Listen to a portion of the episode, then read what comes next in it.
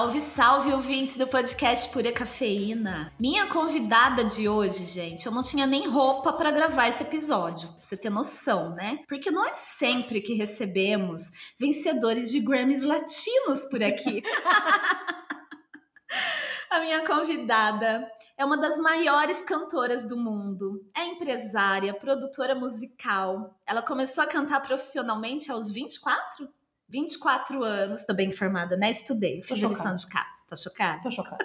Ela estudou comunicação social e estudos latino-americanos nos Estados Unidos, nasceu e cresceu na música, já que é filha de Elis Regina e César Camargo Mariano. Dona de oito, oito, me atualiza. Oito, atualizadamente. Apenas oito. Oito Grammys latinos. Participei Ela... de 12, porém são oito que estão na minha casa. Um beijo. Alguém aceita um café? oito Grammys latinos. Ela canta música brasileira, canta samba, canta música do mundo, canta a vida e, sem dúvida alguma, é uma das pessoas mais importantes para minha sobrevivência nessa pandemia e também nesse governo, porque tá foda. Seja pela sua obra, pela sua energia, sua luz e pela sua consciência política e inteligência, né, amiga? Herdei, né, bem?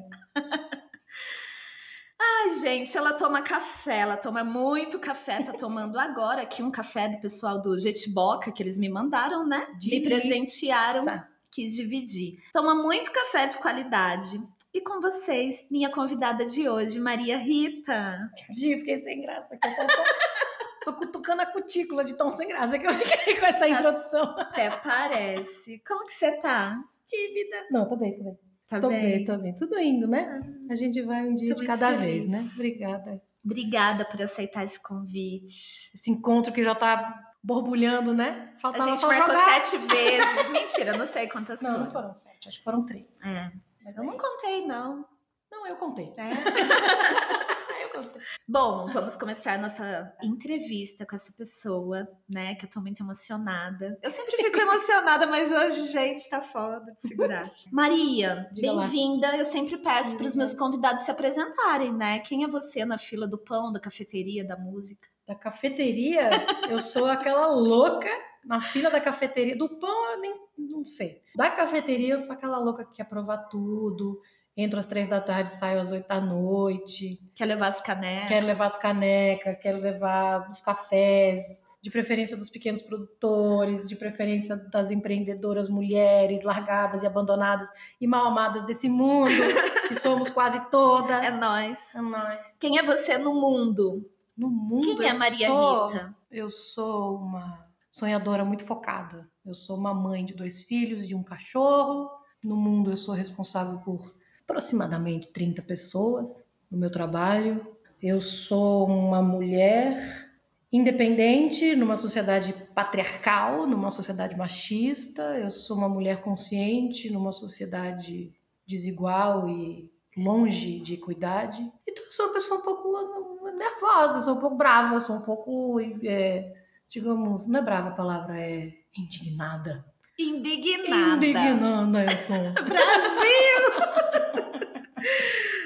Ai, ai. Maria, como que você vê a música hoje no Brasil?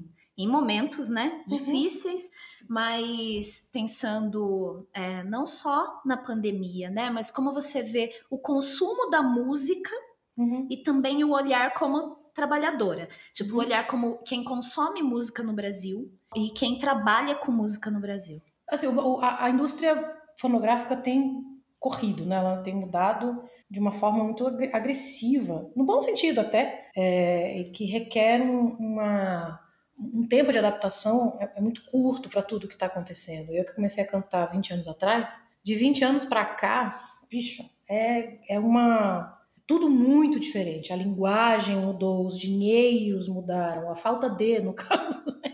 É, tudo mudou muito, é, e é tudo muito ligeiro, muito rápido, e a linguagem, a linguagem visual, as mensagens, é, é tudo muito diferente. Então é, um, é, um, é, uma constante busca. Eu sigo numa busca e é, e é difícil porque o desafio é que eu Sou uma mulher de 43 anos de idade, quase 44, que é para o tempo de hoje, eu sou novíssima, jovem. Somos. Somos, tenho 20 anos de carreira e continuam me tratando como se eu tivesse 50 anos de carreira, 70 anos de idade, como se eu já estivesse cansada. Já... Ainda olham para mim com, com a mentalidade, com, a, com os, os desenhos, as expectativas de lá, de 20 anos atrás. E eu quero correr junto com a molecada, eu quero estar junto com essa gente, saca? Com essa molecada aqui. Eu quero estar junto com as novas linguagens, porque eu, é, eu vivo disso e não é só uma questão financeira, é, acima disso é uma questão de sobrevivência espiritual e mental, sabe? Sim. Então é um desafio muito grande, assim, quando eu chego pedindo, quando eu quero me enquadrar nos novos desafios, eu nem sempre encontro esses parceiros, sabe? Então eu estou numa constante reinvenção, especialmente nessa pandemia que já dura um ano e meio, né? Quase. E aí, como consumidora também, eu sempre fui contra a pirataria, eu sempre fui, eu sempre vou e compro. Então, a forma que eu encontro é, e agora tem a, a agora tendo as plataformas digitais, que assim, a gente não sabe quanto que a gente ganha enquanto artista, né? O compositor, a gente não tem muito controle. Não, não que a gente tivesse antes, mas agora ficou tão pulverizado que é difícil. Então, o que, que eu faço? Para me adaptar, até como consumidora, eu busco a plataforma, por exemplo, eu busco a plataforma que eu acho que é mais correta junto aos, aos produtores musicais. Uhum. Aos engenheiros, aos músicos, aos compositores, aos intérpretes, aos produtores. E aí eu busco, entendeu? Eu tento estar sempre do lado do lado da minha turma, sabe? Eu tento, do lado de, da de alguma arte, forma. Né? Porque não dá para negar que essas, que essas mudanças estão acontecendo, essas revoluções estão acontecendo, não dá para fingir. É, foi um erro muito grande da indústria fonográfica quando os CDs piratas estavam bombando. Foi um erro não ter se adaptado, ter entendido o que era esse movimento que estava acontecendo. Mas isso não é livre de desafios, né? Então, enquanto produtora musical, enquanto consumidora de música e de cultura nacional e internacional, as adaptações estão acontecendo constantemente. O que para uma pessoa que é só ligar o celular e ouvir música, para mim tem, um, tem uma pegada política, tem uma pegada de consciência para com os meus um pouco diferente. É muito legal você falar isso, porque até dessa coisa do de se sentir respirando sempre algo novo, né? De estar tá em contato com a galera mais jovem, que está muito ligada em todas as tecnologias. Eu sou muito assim no café e Eu com imagino. podcast também, né? Eu sempre falo, porque a equipe da Voz Ativa Produções, eles são bem mais jovens que eu, são formados há pouco tempo em rádio e TV, então eu aprendo a mexer em novas plataformas e priorizo pagar direito ali pela produção, pela gravação. Então acho que tem isso, né? Em é, a isso, assim, eu, eu valorizando o futuro, que, o que o presente, o futuro e ao mesmo tempo honrando o passado, né? As coisas tem que honrar o corre dos outros, né? É. A, é. gente, a gente pede que honrem o nosso corre, e a gente tem que honrar o corre dos outros também. Exatamente. E essa coisa de música, bom, a gente sabe, né, uma da outra que a gente consome muito lives de DJs pelo, pelo Twitch, que é uma plataforma, é uma TVzinha ali na internet. É. E aí a gente corre, assina o canal, né, para o DJ ser fortalecido, para aquele artista ser fortalecido. É, a gente faz um pix ali de vez em quando. Como que foi toda essa mudança na pandemia? Porque você você deve ter trabalhos publicitários, coisas uhum. que dá, que é possível ir gravar, uhum. né? Mas também tem essa parte, né, de ter uma renda muito menor. Como que está lidando com essas novas coisas que a gente tem que enfrentar? Eu acho que antes de mais nada é muito importante quem está ouvindo entender, não é porque é a Maria Rita com oito Grammys latino que tá, a vida tá ganha, tá garantida. Tá? Exatamente. Vamos tirar essa parada aí da cabeça. Toda entrevista que eu dou, eu falo, gente, a realidade do artista que voa de jatinho no Brasil é de 0,01%, né? Então é um corre constante. E eu tenho muito orgulho disso. Eu não falo isso para reclamar, não. Não falo isso num tom de, ah, ela tem, eu não tenho, eles sabem, eles podem, eu não posso. Não é nada disso. É porque o corre é um corre.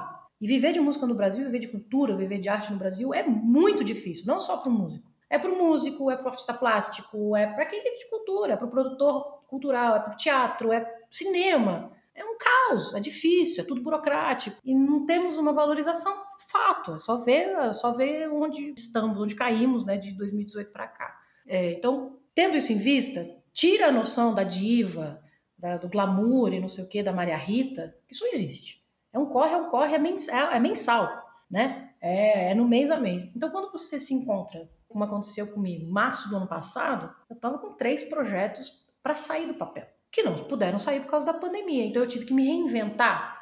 E a reinvenção foi possível até página 4,5, parágrafo travessão. E aí vem as vacinas, e aí não vem vacina, e aí o vírus se muta, e aí desmuta, e muta pior, e vai. Então é um desafio. Eu, logo no começo da pandemia, a primeira coisa que eu consegui, graças às forças maiores do que eu, foi entender que eu tinha que nada do que estava acontecendo era minha culpa, porque eu travei, eu travei um bom tempo assim justamente por esse senso de responsabilidade, não só para com os meus filhos, mas com as pessoas que são meus prestadores de serviço e que dependem de eu estar na estrada para sustentarem suas famílias e seus filhos, né? Muita responsabilidade. É né? muita responsabilidade. Então eu tive que entender em algum momento que não foi uma decisão errada que eu tomei com relação à minha carreira que levou a essa parada. Eu não lancei um disco ruim, eu não, não foi nada disso, foi outra, foi além do meu poder, né? E é isso é um exercício de humildade também, né? é tirar do meu umbigo a responsabilidade do mundo. Que não é. é isso, é resistência, né? Também. Pra gente resistir, a gente tem que se cuidar e tem é. que pensar em que lugar que a gente tá nisso tudo. Cara, a gente é tudo vítima de, de é algo é muito grande, muito né? grande, que a gente só vai entender talvez daqui uns 10, 15, 20 anos. Sim. Aí isso me acalmou, e aí eu consegui, finalmente, aos meus, aos meus 42 anos de idade, entender viver um dia de cada vez. Então, esse foi um exercício que não foi fácil, mas eu fiz. E aí, miraculosamente, uhum. os desafios ficaram legais, porque virou um desafio só, não virou um, um problema. Fardo, né? É, um favor, Sim. essa é uma boa palavra. Não virou um fardo. É desligar o piloto automático e entender que tudo está mudando, entender que tudo está. E, e, eu, sou, eu tenho uma posição de liderança, então eu tive que liderar as pessoas à minha volta nesse entendimento de que o piloto automático tem que ser desligado. Não é como era. E aí, é, é como eu sempre falo, é. Ah, porque o novo normal, falo, nada, nada é não é normal, tem. não tem normal não agora. Tem normal. É pré-Covid e pós-Covid. Teve antes de Cristo, depois de Cristo, né? No mundo. É isso. É, é pré-Covid e pós-Covid, mudou tudo. É outro mundo, é outro né? E é global, mundo. não é só aqui, não é, só não é pequenininho, aqui. é muito grande, né? Bom, e voltando ao começo de Maria Rita no mundo, nesse mundo, antes de Covid.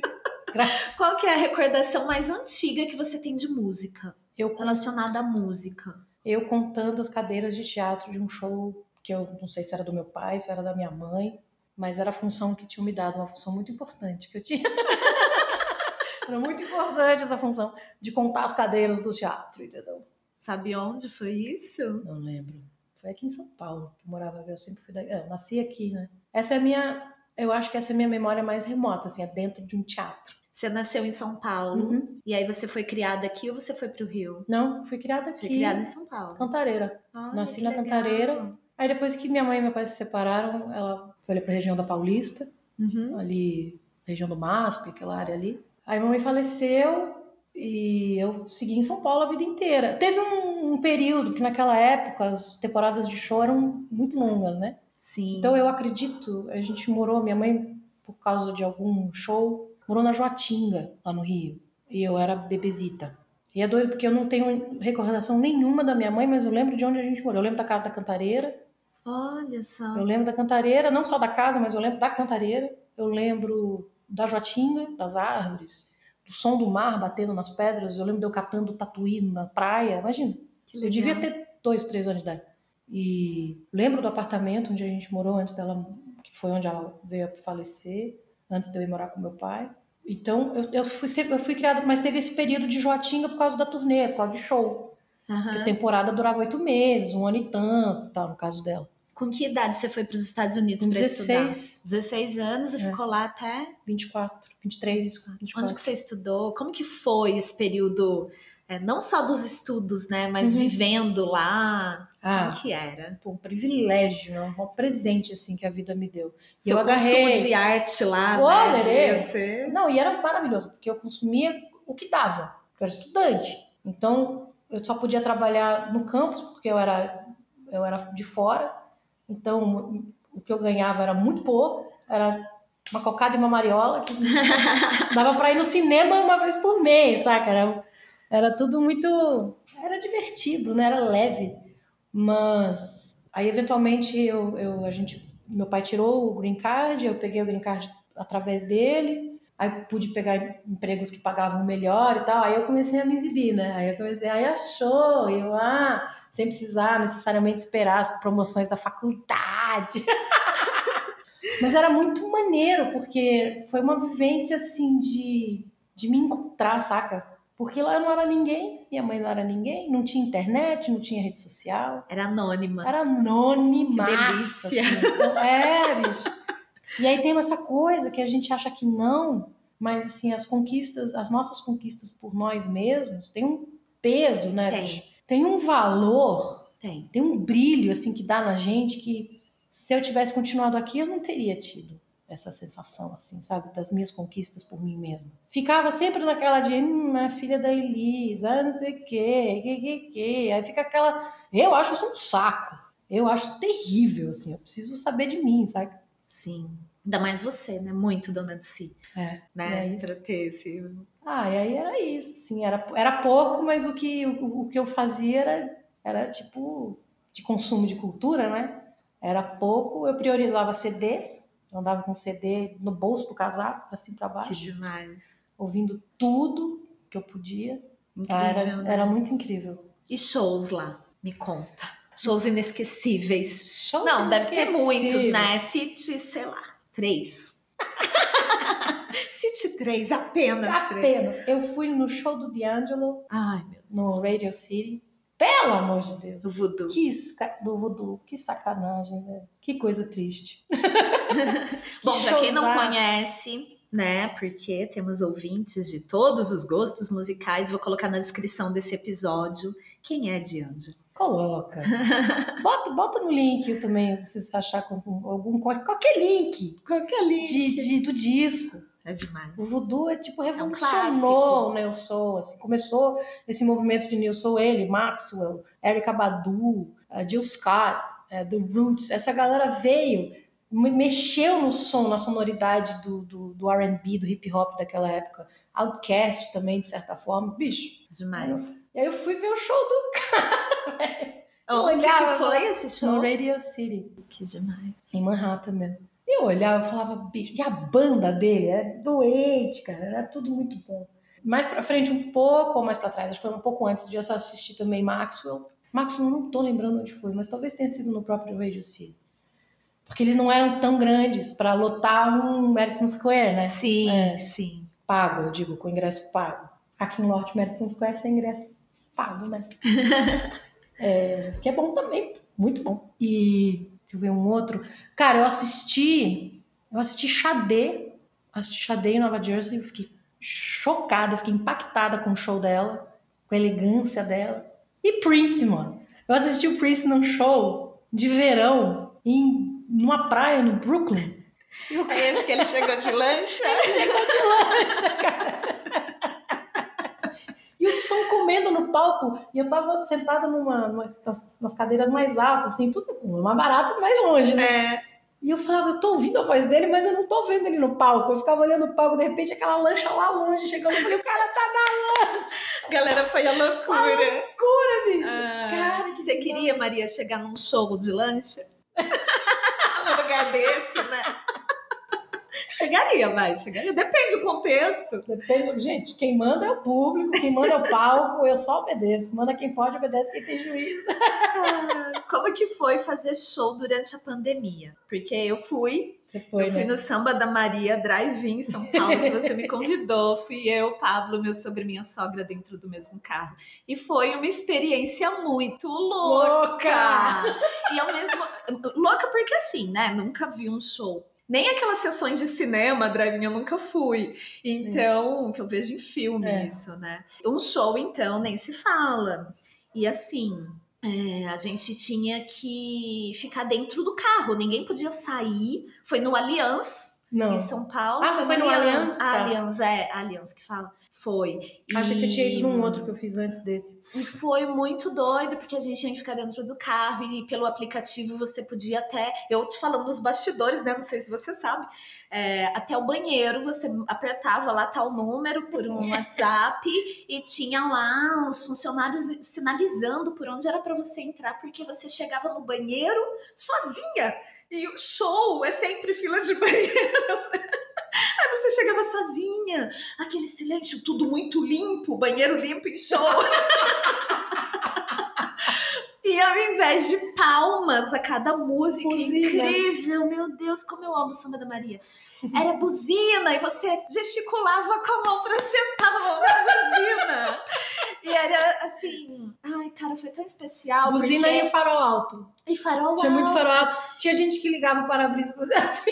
É, era muito louco, tipo, mão pra As cima, faziam né? coreografia, um braço esquerdo de um lado pra fora de uma janela, o braço direito. Exatamente, exatamente. A E gente se assim, adapta, Eu não velho. sabia como ia ser pro meu sogro e minha sogra, Uhum. por exemplo, né? São de outra geração. Assistir um show, ficar ali um tempão dentro do carro. Eles adoraram, porque foi confortável, né? Então, Então, e ao mesmo tempo, a gente estava tomado pela emoção. De em É. plena pandemia ter um presente daquele, É. de um show com uma energia, aquele repertório, e, e você naquele palco com uma alegria, como se estivesse todo mundo em pé do lado de fora do carro, e não tava. Como que foi? Porque eu ficava, meu Deus, ela tá olhando para um monte de carro. Como que ela tá? Como tá a cabeça dela, né? Era muito louco. Me conta. Me Foi conta bem desde o começo. Te chamaram pra fazer um show assim, né? Pois é, Você já tinha chamaram. feito um. Eu tinha feito um aqui em São Paulo antes que era de tarde, mas era dentro de um parque, aí não podia buzinar. Então tinha uma tensão muito grande dos organizadores e, e de mim, porque eu tinha que segurar, eu que tô com o microfone na mão. Né? Eu seguro a onda pro bem e pro mal. E aí eu, eu tinha que falar, não, não, não buzina, pelo amor de Deus, senão vai ser tudo cancelado. Ficou tipo três horas da tarde no domingo. Então, teve essa experiência. O drive-in no Allianz, como era um ambiente fechado, fechado, eu digo, não era em parque, né? Era dentro do, era dentro do estádio, de noite. Então a luz funciona diferente, aí tudo é diferente. O clima é o outro. clima é né? outro, tal, mas ainda assim foi, foi é estranho, né? Mas para mim, em ambos casos, foi muito gratificante, principalmente porque eu fui das, das primeiras artistas a serem convidadas. E aí isso para mim foi, e eu falava, eu falei pro, pro meu comercial, falei, gente, a gente tem que viabilizar, porque isso que eles estão fazendo é, é testamento à importância desse momento. E eles confiam em mim, eles confiam que o meu nome vai atrair, porque nin- ninguém, ninguém tenta nada para perder, para se dar mal, né? Falei, então eles estão eles estão entrando nessa e a gente tem que a gente tem que eu preciso, enquanto Maria Rita, marca, né, CNPJ, eu tenho que sinalizar para o meu público, tenho que sinalizar para o mercado, eu tenho que sinalizar para minha equipe que eu não tô parada. Eu tenho que sinalizar que a gente está junto nessa. Eu preciso sinalizar isso para todo mundo, entendeu? E eles estão me dando esse voto de confiança. Então a gente vai viabilizar de qualquer jeito. E a gente fez, e eu levantei com a equipe se eles estavam mais confortáveis de de avião, de ônibus, o que, que seria melhor, o que, que não era. E a gente fez de uma forma que todos, todo mundo queria subir num palco, sabe? Todo mundo. Eu, eu tava pinto no lixo. Eu, por mim, teria feito um Samba da Maria de quatro horas, mas não podia, enfim. Nossa, tava incrível. E uma felicidade, sabe? O outro que eu tinha feito mais cedo só podia uma hora Hum, de apresentação, duração. de duração, é. Então foi, foi a catarse, assim, foi um negócio, eu falei, cara, tomara que vire, mas eu logo entendi que não ia virar, porque não é um formato inclusivo, né?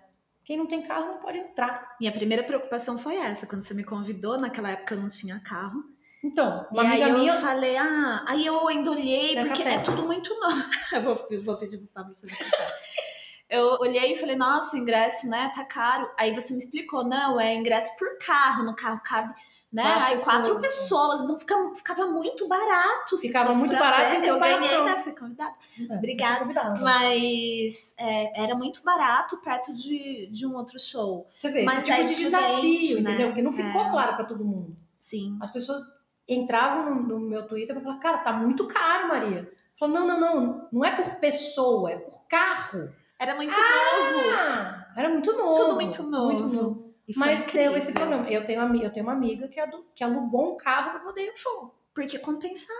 No Se caso, ela, no caso como você, ela ganhou o ingresso. Foi ela e o namorado dela. Eles pegaram um carro, alugaram um carro, foi Que legal. pau a pau ali, foi tudo bem. Mas. E quem não tem? Sim. Quem, A pessoa quem não tem um cartão de crédito para alugar o É. carro, que é uma exigência. Quem aproveita o transporte público para ir ao show? Carona? Não, não teve, não Sim. teve. Então é, é bom, É mas é ruim. é bom, mas é estudante, É bom, mas é ruim. Por isso que eu acho que não vingou. Eu, particularmente, acho que não vingou por isso. Não virou um pouco por isso. Maria, qual que foi o show mais doido que você já fez? Por algum motivo X. Show mais Caraca. maluco da sua história. Pergunta difícil. Difícil. Aqui temos perguntas difíceis nesse podcast. Dificílima. Dificílima. Peraí. Show de louco. Maluco. Maluco em que sentido?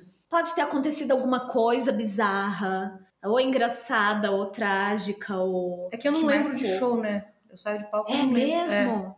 Você Eu sai, lembro. apaga. Eu saio, apaga 90%. Olha eu não só. lembro. Eu costumo ser um pouco assim com os cursos, dependendo É. do curso que eu Eu dou. não sei se é a intensidade ou a entrega. Eu não a sei entrega. Porque quando era presencial, mais ainda. Agora eu crio uns grupos para falar depois, esclarecer dúvidas depois pelo WhatsApp. Uhum. Mas antes, quando era presencial, às vezes emendava uma turma, depois outra turma de 20 pessoas, depois 30 pessoas. Então eu apagava 99,9%. Nossa, eu não lembro. Eu lembro de um show no começo da minha carreira que eu fiz para um grupo de médicos que Ah. não- eles não aplaudiam, era um negócio bizarro. Como assim? Não, era um negócio, eu, tipo, eles não sei o que aconteceu, médico, né? Tem uns médicos estranhos. Aí eu entrei no camarim muito mal. Eu não fiquei brava, eu fiquei triste. Ficou mal. Fiquei triste, fiquei mal. Falei, cara, chama o contratante, chama o presidente do hospital, eu, eu vou devolver o cachê, eles não gostaram. Eu tô péssima, não sei o quê. Pá. Nisso, o presidente do, do, do hospital entrou e falou, eu queria te pedir desculpa. Tem médico aqui que acha que é Deus, desculpa, não sei o quê. Eu falo, não, não, Nossa. pelo amor de Deus, eu que peço desculpa, eu não agradei. Eu tava, eu fiquei mal, fiquei pé. Aí ele virou e falou: Não, por favor, aceite minhas desculpas. Eu falei, eu, eu, tô, eu tava pedindo pra devolver o cachê. Ele falou, não, pelo amor de Deus, não faz isso. Uma de louco, assim. estranho, né? Foi estranho, foi Ó, muito se você é estranho. um médico ou uma médica que estava naquele show, mande direct e peça desculpa. Peça desculpa. Tem aproximadamente 20 anos. É que eu não posso falar que eu era hospital. Não pode. É melhor não, Melhor né, não. amiga? A galera Não, deve estar lá salvando vidas também. Não, ainda mais agora, né? Eu peço desculpas, continuo pedindo desculpa pelo show que vocês odiaram. Mas teve um show que eu, eu, eu, eu- um voz e piano mais recente, que uma amiga minha estava na plateia e ela entrou no camarim para falar comigo depois. E ela entrou no camarim assim: Vem cá, o que aconteceu hoje? Stand-up? Eu falei: Não sei do que você está falando. Eu não lembrava. Ela falou: Mano, você fez todo mundo rir o tempo inteiro. Você não, você não tava levando a sério. Ela falou: Foi difícil, porque de uma hora a gente se cortava os pulsos chorando com a música e dali a pouco você tava fazendo piada e rindo. Eu, eu falei, cara, eu não, eu não lembro. Você não lembra? Não. Esses de show, esses shows agora da pandemia, tem um, tem um que Esse que eu fui, a gente dava boas risadas com você. é mesmo. É. Jeito, o jeito que você fazia o gesto pra buzinar. Era tão engraçado que a gente caía na sei. risada e não aguentava. É muito A gente não espontâneo. queria buzinar. Porque Não a gente queria. achava, ah, sei lá, ficar aqui buzinando. Mas aí eu falava, Pablo, senta a mão na buzina. Porque era uma empolgação que você fazia assim com o braço, como se estivesse apertando a buzina. Você não falava. Era o gesto. Era incrível. Olha só, tá vendo? Era incrível. Fiquei rouca. eu não fiquei sou só uma cantando. vozinha afinada. Ela é engraçadíssima, gente. Vocês, não, vocês devem estar percebendo. que Bom, bobeira. então o mais doido foi esse dos médicos. Bom, tem uma Sei pergunta. se a é doido, tem uns mas amigos em comum, né, Maria? Temos. temos. Nós Minha calça temos. E um deles mandou uma pergunta aqui pra gente. Ai, que medo, quem? Vamos ouvir. Nossa, Vamos de ouvir. áudio? Salve, aqui é o Didi Aqui a pergunta que eu tenho para Maria Rita é: muita gente quando escuta o nome Maria Rita, além de associarem a filha da Elis Regina, também associam ao samba. E sabemos que a Maria Rita não cabe somente nessa caixinha. Quais outros estilos musicais te inspiram e te influenciam? E se é possível ouvir um projeto onde você traduza tudo isso em forma de música? Obrigado, Gi. Obrigado, Maria. Bom trabalho para vocês. Um beijo. É Lindeza. fofo esse É menino. demais é uma educação esse meu filho. E essa de voz Geniac. Seu filho, né? Cantor. Tão É o cantor agora. Né? É tão bonitinho ele pedindo a benção pra você nas, Ele nas... pede. É, com a licença da dona Mônica, ele pede a benção. Pois então. Isso é importante, né? É importante, Com licença, dona claro. Mônica. É, é, ele, ele é cretino com essa pergunta. Tá cretino, hein? Tu tá cretino, hein, Niaga? Eu sei porque que ele fez essa pergunta. Ele fez a pergunta porque ele sabe que eu curto o meu bom R&B, o meu bom hip hop, o meu bom né, o soul. Ele sabe disso. Ele sabe que eu curto o meu jazz, ele já me já viu que eu faço esse negócio. Aí, aí essa pergunta de se tem alguma chance de sair alguma coisa nesse, nesse universo. Fala tudo, Maria. Quero pautar a grande mídia. Pois é. Ele nem é o único que me faz essas perguntas, sabia? O que eu acho um bom, um bom sinal. Bem, bem bom, aliás. É que você é muito grande na música. Ah, obrigada. Então, né, a gente fica com essas ideias. Fica com as ideias. Não, porque eu, eu, eu coloco isso também, né? Ele sabe. Ele, como DJ, ele vê as músicas que eu ouço, a gente conversa sobre isso, aí ele fala, pô, cara, e aí, né? Então, a vontade existe. Eu acho que é, não sei, eu tenho um pouco de. Da mesma forma como eu entrei no samba pedindo licença, literalmente, né? A música que abriu o samba meu era, era eu pedindo licença, pedindo benção para passar. Eu acho que tem um pouco disso também, sabe? Eu acho que eu, eu acho que tem que ser tem que ser na, na hora certa. Tô até gaga, né? Tá vendo? Tô vendo. Tem tá que ser- vendo, Fernando, o que, que você faz? Niaque- Pra quem não sabe, DJ Niak é o Fernando, tá? Só pros íntimos. Só pros íntimos. Eu chamo ele de Ninhaque, eu não sou. Fernando, Pra você que filho. então tem, eu acho que tem que ter a hora certa, as pessoas certas. é, Não vou mentir que não passou na minha cabeça, não tá longe. Não é o uma... que, Maria? Isso aí que ele falou. O que que Esse ele negócio falou? aí. Ele perguntou. Você tá flertando com o que, Maria? Com as coisas aí, eu flerto sempre, entendeu? Sou uma flertadora. Sim, respondendo diretamente, a vontade existe. Quando vai acontecer, eu não sei. Mas você tá junto, né, meu velhinho? Ei, Niak, você tá junto, né, fi? Aí tá selado eu, Gi Coutinho, do podcast Pura Cafeína, estou selando essa parceria para próximos trabalhos de Maria Rita. Cadê esse café que eu tô Aguardem. nervosa com essa pergunta? Aguardem. É, você achou que ia ser fácil? Foi maravilhoso, ele fez um, ele fez, eu dei o meu vinil de presente pra ele.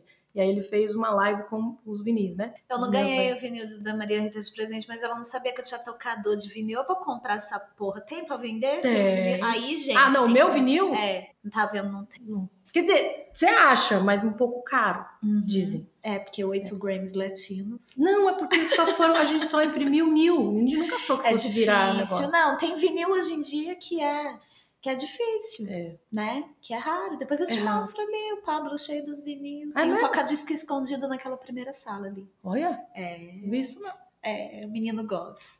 Vamos saber. Tem umas coisas boas. Tem do bid autografado Bambas e Biritas. Ih. Tem... Menino, rapaz! Rapaz!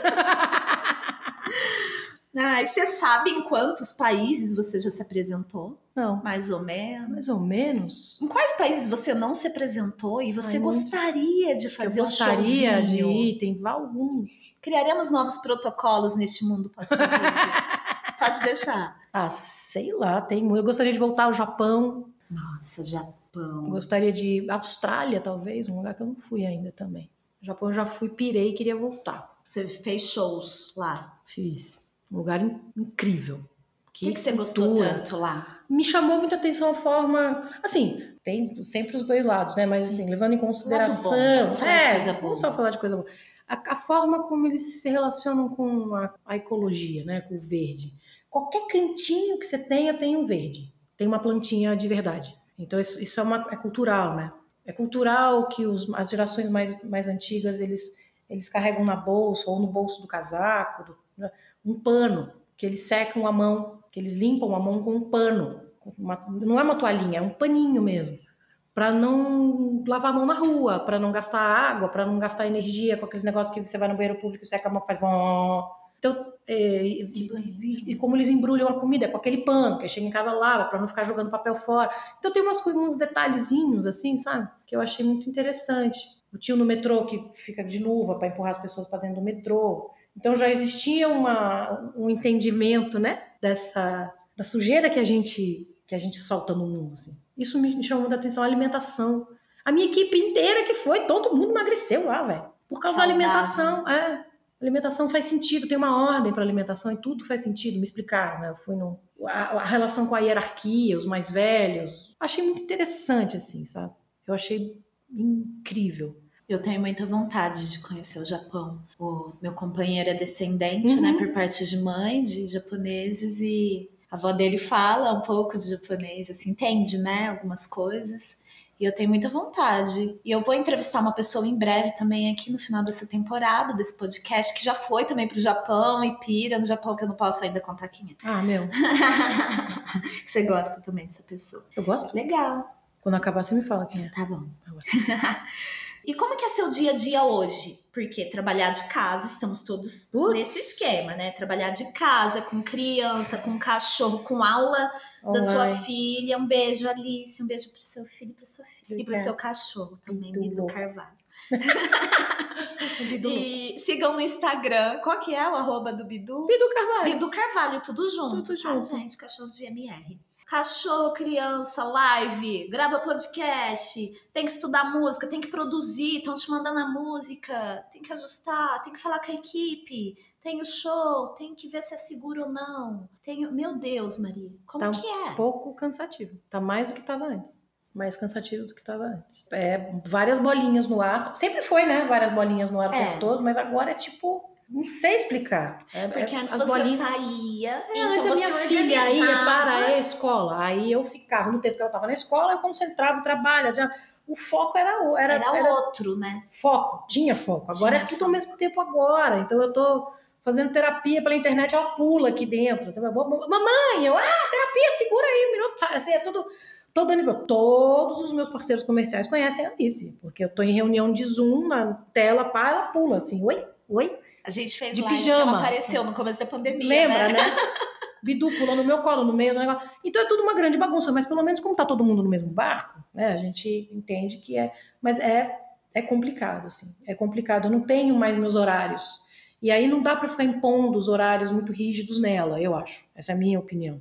Sim. Porque ela é pequena e ela já tá sem Que ver os idade que amigos. ela tem? Ela tem oito anos. Tá nessa desde seis e meio. Ela- Sim. é. E é uma fase, Não, né? sete. Ela fez oito. Sete. Sete e meio. Ela fez oito em dezembro do ano passado. Uhum. É.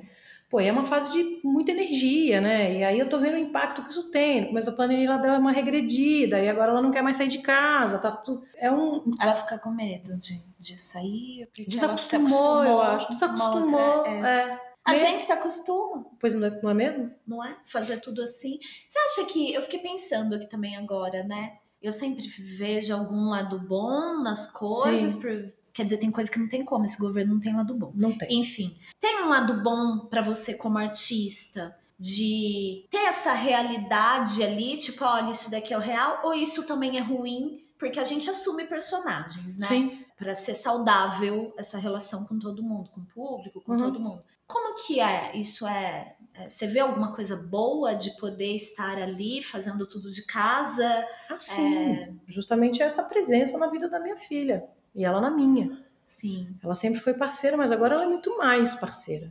Não só pela idade, mas também pelo, pelo fato de eu estar em casa mais. Né? Então tem, tem esse lado muito bom. E ela me vê fazendo coisas que ela não me via fazendo antes, lavando louça, é, arrumando a cama, guardando roupa, botando roupa para lavar, Outras inspirações outras ins- pra é, ela, né? outras outras Marias que ela tinha acesso ao, ao- né? Então é Sim. Acho que principalmente quando meu, meu filho mais velho já viu tudo isso antes na vida dele, não dessa forma, obviamente, mas mora com o pai e tem 17 anos, é uma outra ligação, uma outra relação. Mas com ela é, é isso, sim. E Ela toma café? não, Senão ainda sai não. pulando. É, eu acho que pro crescimento, não sei Ela se já é. pediu? Ela já, sentiu o já cheiro, sentiu o cheiro, assim? já. Achou esquisito? Como que é? É, o cheiro ela gostou, mas o cheiro do café feito, ela gosta do pó. Ah. Quando eu moo, ela gosta.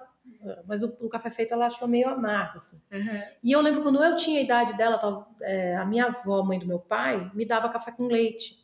Então eu não, eu não sei se é, faz- bem, faz mal, eu não, não sei. Mas ela nunca pediu para tomar, então. Se você está ouvindo esse programa e é especialista nisso, entre em contato comigo. Eu queria muito entrevistar uma pessoa que me falasse: faz mal, faz bem, dá café para criança, como Pois que é. é. Porque meus amigos trabalham no café, dá café para criança desde cedo, porque a criança quer, já tá provando café. Então, minha legal, avó falava que criança não podia tomar café, mas podia tomar com leite. Então eu Sim. tomava café com leite e um pouquinho de açúcar. Sim. É, porque Não também, sei. né, a coisa da cafeína e de tudo que tem no café vai muito de cada um, de Aham. horários e tudo Pois é. mais. Né? Como que é a sua relação com café? Quando que você descobriu café especial, café de qualidade? Quando você começou Pois a é. consumir café? Porque hoje você tem vários utensílios, todo um ritual para preparar. Sempre abençoado pela G Coutinho. Quem é Maria Rita no mundo do café? No mundo do café. No mundo do café, hábitos. meus hábitos, eu sou um pouco exibida. Eu acho que eu tenho que ter as coisas mais difíceis e diferentes, até que você falou assim: para de moer na mão, que isso, tá louca? Compra elétrico. Compra elétrico. Né, gente, ó, desculpa quem adora aí um moedorzinho manual, mas é que tem dia que a correria, né? Você tá ali, cachorro, criança, trabalho, aí tem que ficar lá moendo café na mão. Demora e dói, uma hora que eu tava começando a ter O meu tá tendinite. aqui, ó. É, eu gosto de ter manual. É, Tem café que chega e fala, ah, esse daqui eu vou moer no meu manu- moedor manual até. Mas como a gente toma muito, né? É, Você um também, então toda hora É. tendinite. Deu, me deu um certo mau humor. concordo. Quando você liberou o elétrico, eu falei, ai, ufa. Eu liberei, tô autorizado, alô Lumena. Ai, ufa. Tá autorizado. Tá autorizado. Autorizou, beleza. Eu acordo, vou logo esquentando a minha água, vou logo moendo meu café, vou logo. Por vezes é só o meu café da manhã, é só minhas duas minha canecona de café. Eu faço 200 ml vezes dois. Aham. Então dá um, dá um gás, né? É. Puta, mas aí tem dia que eu só tomo café. Quando eu vejo, daí 4 horas da tarde eu tô tomando café e não bebi água. É péssimo. É bom alternar. Tem que ter o equilíbrio. Não, e pra voz, né? Tem que. Aí, tá vendo? A água tá aqui. A água tá aqui, a caneca água de tá café já foi. E eu já pedi outra caneca de café e água ainda não foi bebida. Eu gosto, eu gosto, eu quero me aprofundar. Eu, você me mandou uns livros, eu procuro. E aí agora eu comecei a. Agora eu venho mais para São Paulo e eu venho de carro, né? Aí eu trago meus, minhas coisas. Eu trago o meu moedor, eu trago o meu coador de metal. E sou dessas que levo e moo na hora. Você lembra quando você tomou assim pela primeira vez? Você falou, nossa, o café é diferente, é outra coisa. Sim, lembro. Eu acho que eu, é, quando eu estava casada, eu tomava pouco. Quando eu comecei, logo que eu me casei, eu tomava pouco café, mas meu marido tomava mais, tomava bastante. E aí a gente tomava do Nespresso. Aí eu comecei a me aventurar dentro do universo cápsulas, Aham. né, da máquina e pá. E aí, aí um dia eu fui e comprei o negócio que faz o leite para poder fazer um cappuccino. Aí quando eu vi, eu já tava trá, ali no negócio. Em algum momento, bem antes da pandemia, alguém estava falando de café. Então eu só tomava café de máquina, só tomava café de Uhum. cápsula. E aí, em algum momento, em algum lugar, alguma amiga ou conhecida comentou. Não, lembrei. É, uma conhecida minha comentou de um café de Minas da. Eu, só, eu lembro, são alguns tipos de café. Mito. Mito, mito, cafés café. especiais. Aí eu pesquisei, ela falou, ela falou assim, eu não lembro do nome, mas era mito, alguma coisa assim. Aí eu pesquisei, passei a seguir. Eles me mandaram um kit, eles viram que eu tava lá, eles me mandaram um kit. E meio que foi assim que eu que começou. Entrou. É, e nesse, e nesse meio tempo, entre as cápsulas e o mito, é, eu achei você. Você começou a me seguir e aí eu falei, ah, é fake. Ah, não, não é fake, então deve ser assessoria. Ah, não, é ela mesma, me dá seu endereço, vou te mandar um café. Ficar uma amiga. Aí eu lembro que você falou, nossa, então você já trabalhou com música, gosta de café, trabalha com café, vai ser minha amiga, quero ser sua amiga de infância. Pronto. Pronto. Estamos aqui há alguns anos, amiga de infância. Amigas de infância. Suave. Suave. Legal. É, café, café de qualidade faz bem pra saúde, né? Pois é, e aí depois ficou Diferente. O chato é que a gente fica meio antissocial, né? Aí você vai num lugar, serve um café Você mais comum. toma? Tomo porque eu sou muito educada. É, mas me dá azia, me passo Ah, mal. Me... É Ah, na hora. Na é hora. instantâneo. Na hora, na hora, na hora. Dá aquela dorzinha de Quando- estômago, quando vem aquele café escuro. impurezas, torrado demais pra esconder tudo que tem ali. Então. Quando chega aquele café escuro, bem escuro, eu falo, deu ruim. Você lembra um café inesquecível? Não precisa ser especificamente o café. Às vezes é a situação, né? Ah, estava em tal lugar ou tal momento que me marcou. Eu lembro que eu estava tomando um café, que delícia. Você lembra algo assim? Eu lembro de um, um, um ambiente, assim. Eu lembro. Não lembro, não. Alguma coisa específica. Aquela memória que vem, que te emociona, que tem o cheiro do café. Teve um café que você mandou pra mim que eu falei, meu Deus do céu. Ah, era o Ranei da Bahia. É. Que o Flip fez a arte. Fez a arte. Meu Deus, que lindo. Esse me emocionou. Eu guardei, eu guardei, viu, Felipe? Eu guardei a embalagem até hoje. Tá guardada. Do Flip. Aí, Flip, Eu vai vou enquadrar. vou enquadrar, vou, sei lá, pendurar na parede. Pablo fez café pra gente, que delícia. Wilson.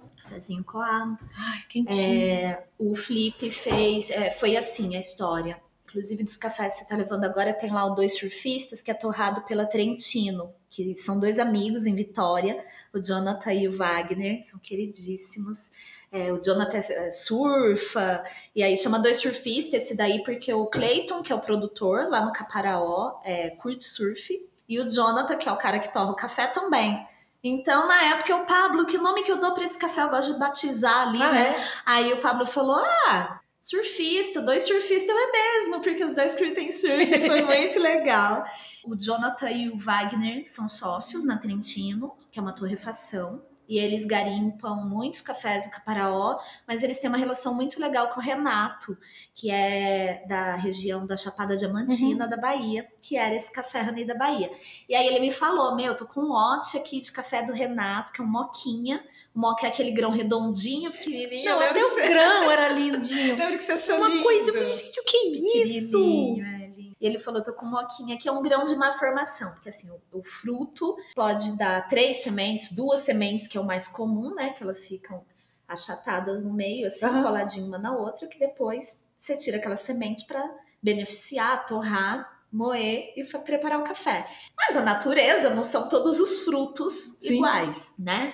Então tem o moca, que é um grãozinho de má formação. Ele é redondinho, é uma bolinha só dentro do fruto. Ah, não, gente, aquilo é uma formação, coisa mais bonitinha. Agora imagina você separar só esses Então, eu tô aqui me perguntando, é para fazer manual? esse lote. É manual essa separação? É manual porque tem umas, no caso do Renato é manual, né? Existem máquinas para isso também, propriedades um pouco maiores ou com uma estrutura maior, ou cooperativas, né? Que o produtor manda o café para separar isso em máquina. Mas normalmente você tem umas bandejas assim, fica uma em cima da outra, que a gente chama de peneira, Uhum. e cada camada, cada bandeja dessa que se encaixa, tem furos de um tamanho. Então eles vão passando Ah, em cada entendi. andarzinho da bandeja vai ficando de um tamanho. E os produtores fazem isso, né? Produtores, produtoras, os casais produtores, como é o caso do Renato e da Tainã, lá na Bahia. E você vai balançando aquilo até fazer ali um lote. Né? Então era um Ah. café que eu acho que tinha meia saca, 30 quilos. Eu consegui acho que 24 quilos daquele café. É, e eu falei com o Felipe, porque eu queria uma coisa muito especial. E né, um artista conhecido no mundo Cara, todo. aquele café me emocionou. E aí ele fez a, a etiqueta, a gente deu um nome, Honey da Bahia, porque era muito doce, o café era muito nota de mel. É. E ele fez abelhinha, fez uma tag toda estilizada. E aí eu te mandei aquele café, foi inesquecível. Inesquecível. Muita gente que deve estar ouvindo aí tomou esse café, Nossa. né? Comprou esse café. É, realmente foi um café muito inesquecível. Aquele eu tomei e falei, ah, que Dos coisa deuses. deliciosa. Um beijo aí para os meninos de Vitória, Jonathan Wagner, para o Renato e a Tainã lá na Bahia, os produtores desse café. Tô aí esperando um lote deles que agora parece que tem nota de doce de leite. Cada safra muda e é outro café. Pois é, né? Então, isso, isso que eu É. acho muito interessante no universo do incrível. café. É único. Quando eu falo isso pros meus amigos que gostam de beber vinho, eu falo, pá, vinho, vinho é nada. É Não, café. vinho é tudo, Não, amiga. Mas café é mais complexo. Não É é? muito complexo. É muito mais. Você, você me explicou isso. Tem a altitude, É tem muito solo, tem a torra, E ainda tem tem um tudo. preparo né? que você pode perder tudo na hora de preparar. Ah, eu já perdi algumas.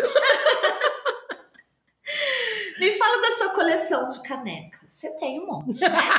Tá me ajudando a organizar as minhas. Eu tenho uma, eu tô, eu tenho, e é doido, porque eu tenho, na verdade, uma, uma coleção de caneca por causa de chá, que eu bebia chá. No inverno eu me atracava no chá. Ai, Shaiba. Porque tem uma coisa de que a cafeína desidrata, o porquê, com, com- suga a água, aí a voz. Isso, É. a história das cordas vocais É. e tal. Que Então, eu, não- nessa pandemia, eu tô eu atracada com os café, tudo. Mas, mas tipo, Mas show minha- seu no camarim, nada de café. Algumas horas antes do show, sim. Hum. Porque dá, um, dá uma loucurinha que eu gosto. Né? Uh! Me dá uma acordada e tal. Aí, é, então eu tomo, evitando, assim, se a, a minha preparadora vocal já me deu algumas broncas. Ela falou: Você quer tomar café? Toma, mas não toma o coado, tá? Toma o expresso, que vem menos pó. O pó que fica no fundo, que a gente, Aham. do, do, do É, coado, depende ele do de- tipo de coador. é, exatamente, porque eu, eu, eu, eu realmente, É. nos meus coadores, eu não. Eu, É, como, se como eu falei, eu sou, inox, como eu sem falei, eu fio. sou metida, eu compro os, os coisas caro. Aí não, não tem pó, não sobra pó pra mim. Fecha parênteses. Fecha É, Adoro. Isso realmente não conta, mas o que ela explica, o que ela me explicou é que o pó, esse É pó, o que o resíduo, ali. é, Ah, fica depo- deposita na prega vocal e não é legal, porque ela fica, São sólidos diluídos ali, talvez, que passam um pouco, e ficam, né? ficam, E- ficam, na, ficam ali na corda vocal, né, na prega vocal e, e tá- ela tá constantemente suja. Então não é, não é o ideal. Então o expresso isso não acontece. É, então, depende. depende também, acho. Depende. Eu já vi isso aí também. Tamo Mas junto beleza. nessa aí. Mas então você eu tô- usa lá, normalmente rebelde. V60, por exemplo, ele retém muitos fines, que é o pauzinho mais fininho ali. Uhum. Já o coado, ele, né, é, dif- é, o expresso é diferente. Então, dependendo onde você vai tomar esse expresso, se a máquina tá limpinha ou não, o difusor, que é um negócio que fica encaixado ali no porta-filtro. Depende, Viu, Maria? Maria. É Viu, Maria, Maria? que ela chama também? Sim, senhora. Depende, Maria. Ó. Mas sim, no camarim tem. Eu, eu comprei uns drip pro camarim. Ai, é legal. é legal, eu comprei cara. o refil. Eu vou, qualquer hora eu vou fazer uns pra você. Olha. Você levar. Porque eu tô dando um curso que eu mando um kit pra pessoa. E a primeira. Foram duas turmas. A primeira turma eu mandava o coadorzinho e tudo mais. E ela tinha que pesar ali na hora o café. Ficou muito complicado, porque a gente entrou vivo no dia da, da experiência. Ah. E aí eu resolvi, eu achei o Drip Coffee pra você abastecer só, e é? celular e tudo mais. Achei um lugar que. Ai, vou te passar tudo, amiga. Uau. E aí eu mando já a quantidade certa, tudo, eles só precisam dosar a água, né? Quantidade já foi muito legal a segunda turma com o Drip Coffee. Pô, drip Muito coffee é prático, invenção- sobrou tempo pra gente conversar, foi ótimo. Ah, O drip coffee é uma, é um- é uma invenção maneira. Maneira. E falando em coisas maneiras, tem um outro amigo em comum muito maneiro, que ele também tem um recado pra você, Maria. Vamos, quem? Vários correios elegantes, vamos lá. Né? Boa noite, pura cafeína. Boa noite, Gisele Coutinho, minha parceira. Boa noite, Maria Rita, minha rainha, minha chegada, minha irmãzinha. Bom, aqui quem fala é o Vitones, DJ Vitones. Vou aproveitar essa janela, essa brechinha bem abusado e vou fazer duas perguntas em uma, ok? Em uma oportunidade. Vamos lá. Por mais que a nossa amizade tenha se estreitado, porque você já é família, você sabe disso, eu nunca te perguntei isso pessoalmente. Por geralmente a gente focar em conversas mais profundas. Então vamos lá. Eu queria saber de você um disco que você tem como preferido, que você tem afetivamente ele como uma obra-prima, um, um disco que você acha que é 10 barra 10, é impecável, ou algum disco que tenha influenciado na sua carreira. Compartilha com a gente aí um disco que você ama e, e você tem ele como uma joia rara.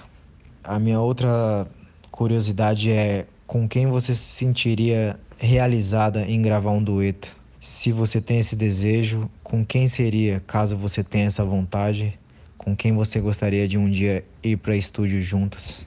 Fala para nós. Um beijo em todas vocês e um abraço bem forte. Com distanciamento social. Só saia justa aqui nesse podcast. Caraca, Niak e Vitone estão pegando pesadíssimo. Eu achando que era amiga deles. Eles chamam rainha. Nossa rainha. Rainha. É, E aí? Vitones, queridas. Um Pergunta disco. muito difícil. Isso é uma pergunta que se faça, meu velhinho. A pessoa que quase nasceu em cima de um palco. Isso não é pergunta que se faz. Eu, cara, pra mim é muito, é realmente muito difícil responder essa pergunta. Muito mesmo. Mas ele foi fazendo a pergunta e vem uns três assim na cabeça, né? Uhum. Vem o Elise Tom, que pra mim é, né, imbatível. Mas também tem o Essa Mulher, da minha mãe. Aí tem o The Dude, do Quincy Jones. E tem Off the Wall, do Michael Jackson. Eu acho que eu fui meio que criada pelo Off the Wall, do Michael Jackson. Off the Wall e, e depois o, o Thriller.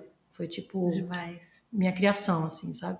O Thriller eu chegava da escola, eu não sei quem foi que conseguiu uma fita VHS do vídeo, só que o vídeo inteiro, o curta, não só o vídeo da música. né? E era tipo, era uma religião pra gente. Chegava da escola de manhã, a gente estava no período da manhã, chegava da escola, assistia. Toda vez ficava com medo do lobisomem, toda vez eu me agarrava na, na almofada. Toda vez. Né? Hipnotizava ao mesmo Hipnotizava ao mesmo tempo, porque eu levantava e eu sabia a coreografia inteira de cabo a rabo. tempo. É muito contagiante a música. tudo muito incrível, né? Aí hoje, adulta, eu, eu entendo que é tudo contagiante porque era tudo muito à frente do tempo, sabe? Quando ele foi fazer o This Is It, que foi quando ele faleceu, o documentário, né, o filme mostra o, o que eles iam, o que, o que eles estavam aprontando nessa hora do show, do thriller. E aí eu, eu lembro que eu estava no cinema, eu, eu, lembro que eu falei, falei, cara, finalmente a tecnologia alcançou o Michael Jackson. Eu pensei, eu falei isso alto, assim, sem nem. Aí eu parei e falei, cara, a tecnologia, porque eles colocaram os fantasmas, os bichos, não, os zumbis lá, tudo de holograma, né? Tinha toda uma. uma eu falei, caraca, a tecnologia chegou né? diferente do que era antes, né? Que entravam os caras vestidos de preto com umas, com umas coisas assim no, no show, né? Levantando uhum. os braços, tipo. Era quase um circo, né? Muito mais. Então eu acho que era muito fascinante por conta disso, e musicalmente falando, a, a genialidade da, da melodia, de harmonia, dos arranjos, e aquela, aquela coisa sedutora de ter o Paulinho da Costa, o percussionista brasileiro, gravando com Michael Jackson, sabe? Então eu acho que tem, tem um monte de. Esses, esses outros, o Essa Mulher e o Elise Tom, eu, eu vim a ouvir já mais velha, assim, sabe? Mas o, o Thriller eu acho que é um disco que eu paro, ouço e emociono, grito ouvindo, sabe? Se eu tô no carro sozinha, eu quase choro, eu falo alto, solto palavrão e, e presto atenção nos mínimos detalhes, na mixagem, na tudo mesmo, sabe? Você curte ouvir música bem alto no carro? Curto. Seu som é muito bom, seu carro? É. É muito legal. Isso. Não era, mas agora é. é. Dei uma investida o nisso. O Pablo Pira, meu companheiro Pira em instalação de som de carro. É mesmo? E aí ele instalou, ele fez todo o som, ele fez a caixa, ele fez tudo. Eu vou falar pra ele te mostrar. Ah, fala pra ele entrar no meu carro é, pra ele ouvir. É, é incrível. E não era, porque, porque o meu carro para mim era uma ferramenta de ir até ali e voltar. Não é? Mas com a pandemia, eu não tô pegando avião. Então eu venho para São Paulo ver meu filho trabalhar, não sei o que, eu venho de carro, venho dirigindo. Rio São Paulo. Rio São Paulo eu tô direto, uma vez por semana, uma vez a cada 15 dias. E aí eu falei, não, agora eu preciso, porque aí é muito tempo dentro de um carro. Sim. E aí eu botei um som mais poderoso assim para e aí eu estudo mesmo assim. Aí é uma parada que eu aí eu ouço a mesma música alta, aí eu ouço a mesma música baixa por causa das frequências, os graves, os agudos, nem sempre tem tem frequência que não aparece quando você tá ouvindo muito alto, então você tem que ouvir muito baixo, né? O extremo. Enfim, aí eu fico dando essa piradinha. Qual foi a outra pergunta do Vitória, gente? A outra pergunta é com quem você faria um dueto? Pô, tem uma galera aí que eu faria um dueto, mas ultimamente já tem uns dois anos que eu descobri uma ela é de acho que ela é de Cabo Verde. Ela é nova ela é jovem. É a Maíra Andrade. Hum, tô... alguém me apresentou. Eu acho que em algum episódio do podcast alguém deu dica acho que na primeira temporada falando para ouvir e aí eu conheci aí Nossa, eu, ela dialoga com o Lued, né? Nossa, eu, é, a Lued é uma que eu tenho vontade Lued, de conhecer, Luna. trocar uma ideia. Ó, temos a mesma gente, hein? Mentira. Verdade. Pronto. Você, viu? Minha amiga de infância. eu não sou idiota. Ah. Rita, Rita Dias. Mas eu ouço, é o último, o disco mais recente dela, que eu acho que é o Man, Manga, acho que é Manga o nome, da Maíra, eu ouço e eu fico louca, eu fico pirada. E ela canta em francês, e ela canta em português, e ela canta em não sei o que, e ela canta não sei o que. Ela fala, cara, que ela legal. deve ser uma pessoa incrível e bonita. E aí ela fez o, ela fez o Colors, aquele ah, aquele programa aquele programa tudo... bora colocar o link desse é, desse não, episódio aqui na tudo... descrição aí eu acho que é um acho que é um, acho que é uma pessoa que eu queria dar uma, hum, aprender um pouco da boa aí Maria virar uma esponja assim saca dar uma sugada nas coisas dela sim no, no som dela assim e, e, ter essa experiência assim de conhecer trocar um som e, e deve ser gostei disso daí tô imaginando vai rolar hein Achei. universo é poderoso cuidado com o que você deseja Vamos para aquele joguinho rápido. O que, que tem sempre na sua bolsa? Hoje em dia é o gel. Perfeito.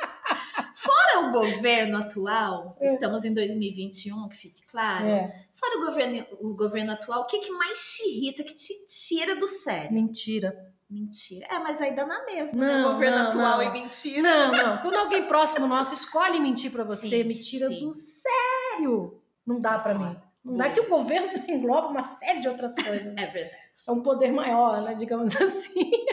Mas é uma pessoa quando é mentira de gente. Se você descrevesse um café perfeito para você, como ele seria sensorialmente? Cheiro de quê? Sabor de quê?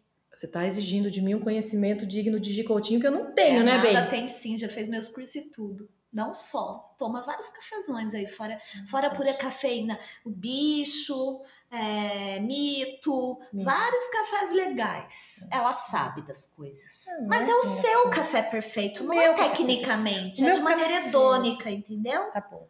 Vamos lá. Eu gosto desses que. Eu, eu não gosto muito desses que tem fundo de chocolate. Uhum. Me atrapalha um pouco. Eu não sei se é chocolate, eu não sei se é café, eu fico confusa e eu não gosto disso, eu fico nervosa. Eu mais limpo. É mais limpo, mais. Eu, eu curto floral, talvez o cítrico. Eu curto, eu curto isso aí. Maria, maravilhosa. Adoro, até nisso.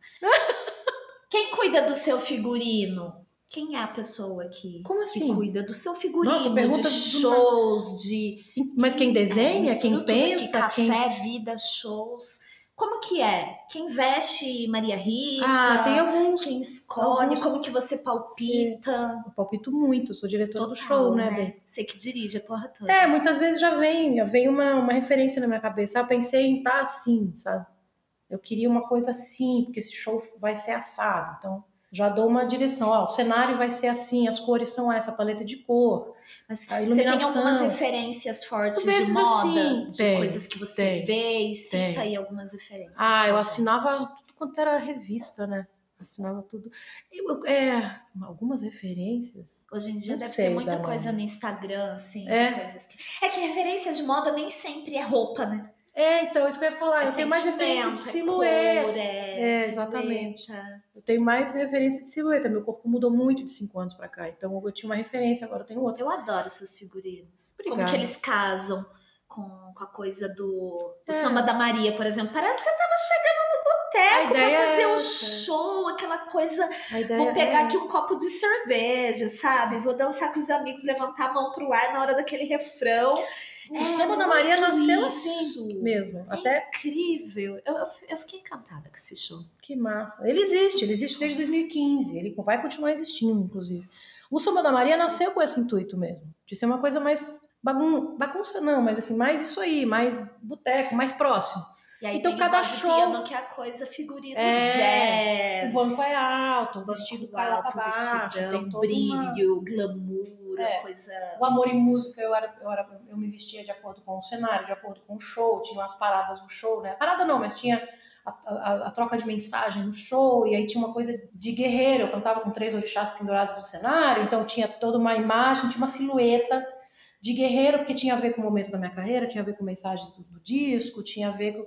Então eu- penso, no, eu penso em muita coisa, eu penso e palpito muito, assim, eu dou muito Muito, muito palpite, até porque se eu não estiver feliz com o figurino, se eu não estiver feliz ali naquele momento, não tem Não show, dá, velho. né? Não dá, não Tá é. vendo? Cortei o jogo rápido pra perguntar disso. Eu que Meu roteiro é muito louco. rápido, não, isso não foi jogo rápido, né?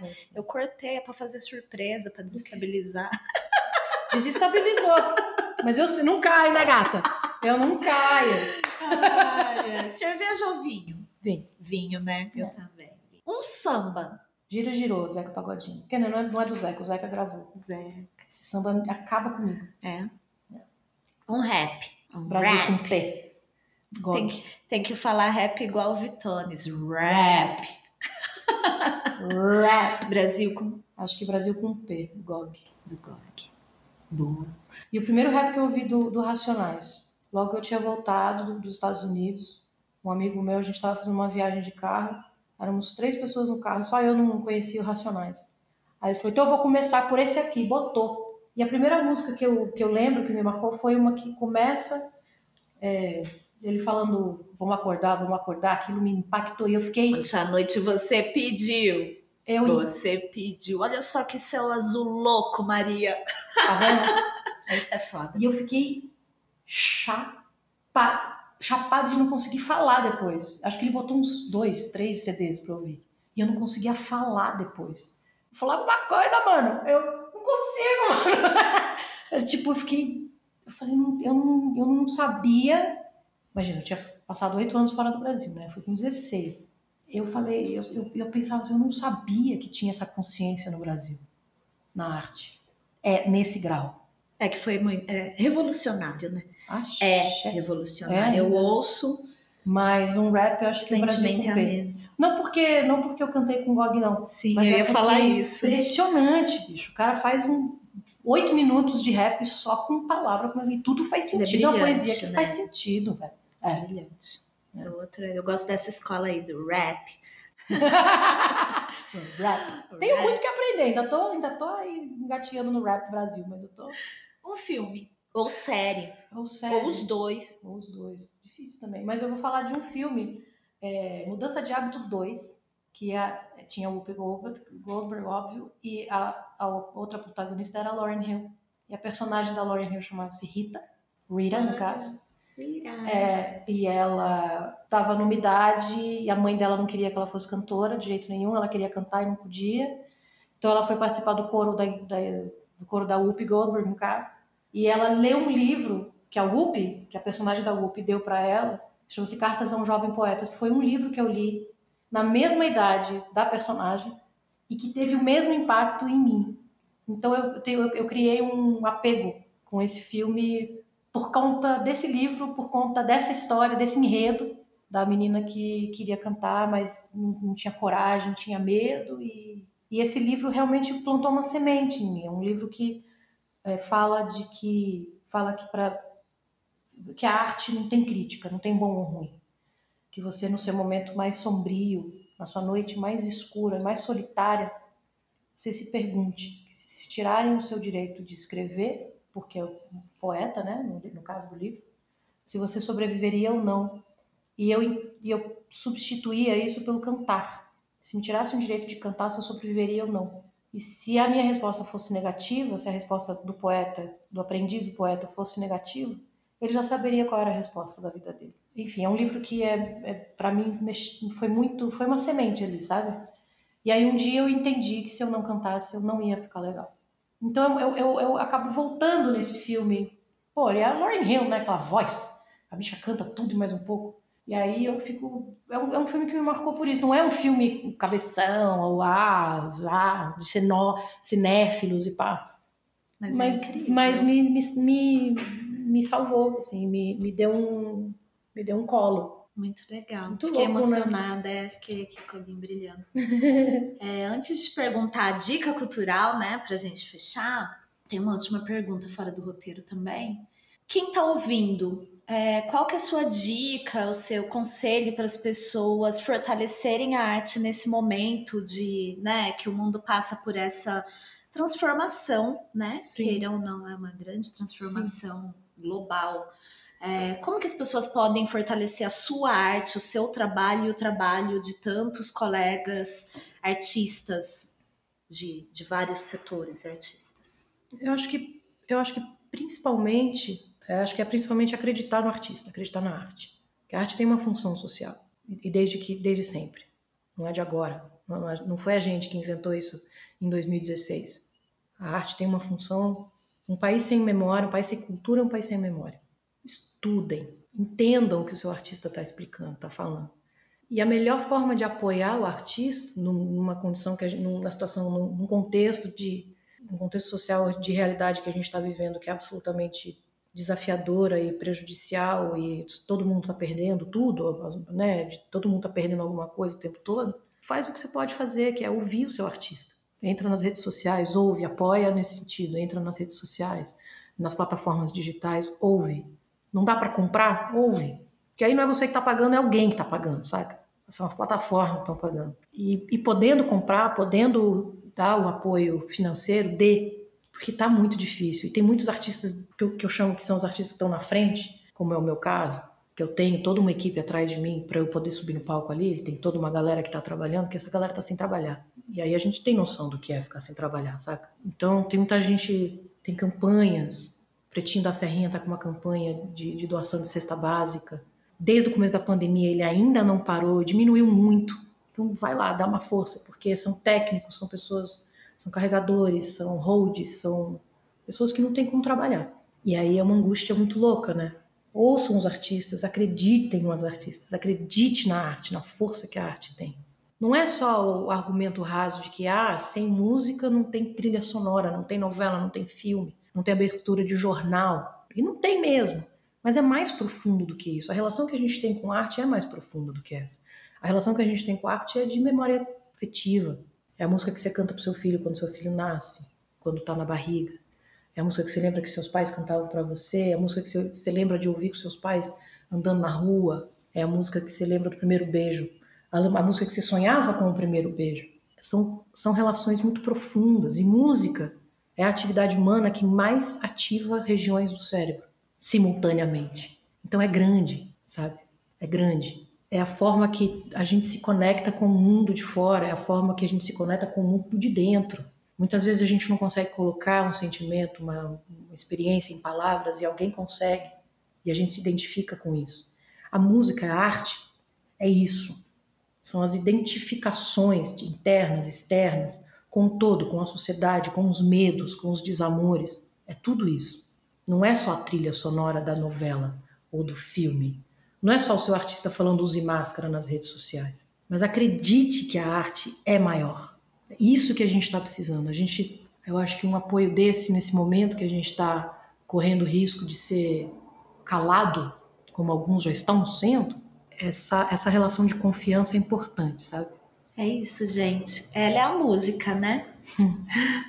Considerações finais e uma dica cultural que você quer passar para quem dica cultural? A gente falou mais cedo de uma dica do filme. Do filme. Da, Ai, do filme, é. gente. eu quero muito ver. Cara, Já peguei pra mim essa dica. Eu já peço desculpa porque é no Apple TV. Eu trombei com esse negócio do, do Apple. Eu já peço desculpa porque não é muito fácil, mas eu, todo, eu sei que todo mundo dá um jeitinho de descolar. Todo mundo dá um. Uma senha de um amigo, ou acha aqueles sites que tem disponível, dublado, legendado. É um, fi, um filme documentário que se chama O Ano em que a Terra Mudou.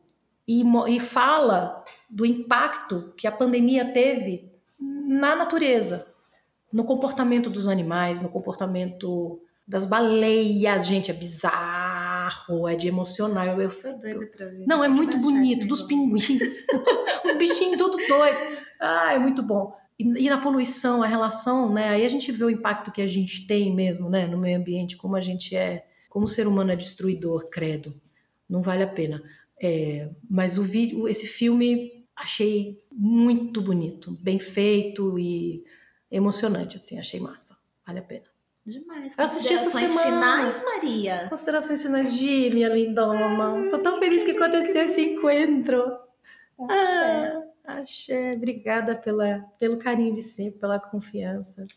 Adorei a, a, mensagem dos meninos Niak, dos meninos Vitones. Queria agradecer a equipe também pela paciência, porque a gente já está umas duas semanas tentando fazer isso aqui, né? Abafa. E é isso, gente. Não sei. Considerações finais é isso. Muita gratidão. Vamos Obrigada, junto. querida. Obrigada mesmo. A minha dica cultural para finalizar esse programa épico na minha vida, melhores momentos. Sigam no Instagram de Jane Ack, que fez aqui pergunta para Maria é, DJ Niak com YCK no final, vou colocar aqui na descrição desse episódio. E fiquem de olho na live que ele faz pela Twitch, que eu já falei aqui para vocês da Twitch, quando eu falei da live do Vitones, né, aos domingos. Niak faz é toda quinta, Quinta. Ah, o gatilho. É o gatilho. Gatilho é gatilho, gente. As músicas que ele toca é ali é gatilho. é gatilho. É bom demais, é à noite. Então, abre aquele vinhozinho, prepara aquele chá ou aquele café e curte a live na Twitch, no canal lá do Niak. Aproveita para mandar aquele pix lá na, uhum. no momento da live ou assinar o canal dele, porque vale muito, muito a pena. O tá. moleque é sinistro. O moleque é sinistro, o moleque é bom, conhecedor, charmoso. Usa essa voz dele. E de noite no gatilho a voz dele muda, né? Nossa, Você já notou? Nossa, é ah, sensual. Eu falo, ele tá de sacanagem com a gente. Um beijo, Olivia! gente, muito obrigado por ouvirem o podcast Pura Cafeína. Estamos chegando no final dessa temporada, mas ainda tem coisa vindo por aí. Um beijo para vocês e até a próxima. Tchau, Maria! Tchau, Gi, obrigada. Beijo, gente!